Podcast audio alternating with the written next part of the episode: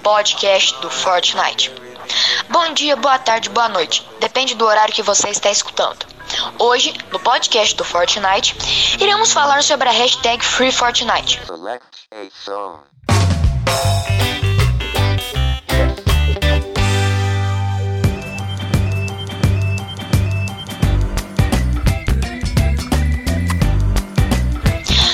Começou após a Epic Games colocar um desconto de 20% no V-Bucks, a moeda virtual do jogo. Então a Apple tirou o jogo da sua loja de aplicativos, fazendo com que bilhões de dispositivos que jogavam o jogo Fortnite parassem de jogar.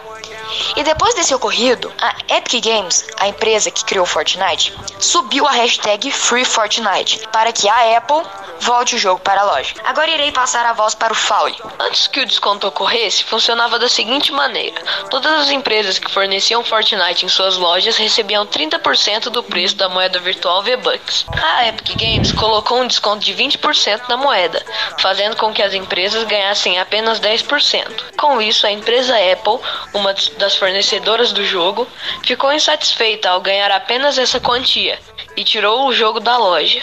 Mas não só a Apple, a empresa Google também bloqueou o jogo de sua loja.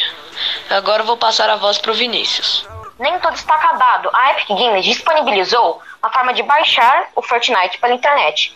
E também, agora tem uma forma de comprar com ou sem desconto de V-Buck.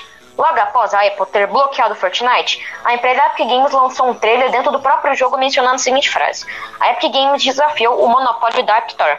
Em retaliação, a Apple está bloqueando o Fortnite em um bilhão de dispositivos. Lute com a gente para que 2020 não vire 1984. Este trailer feito e anunciado pela própria Epic Games foi divulgado no modo Festa Royale e em suas redes sociais em uma paródia de um antigo comercial de TV chamado Apple Macintosh. E por hoje foi isso, pessoal. Espero que tenham gostado e até mais.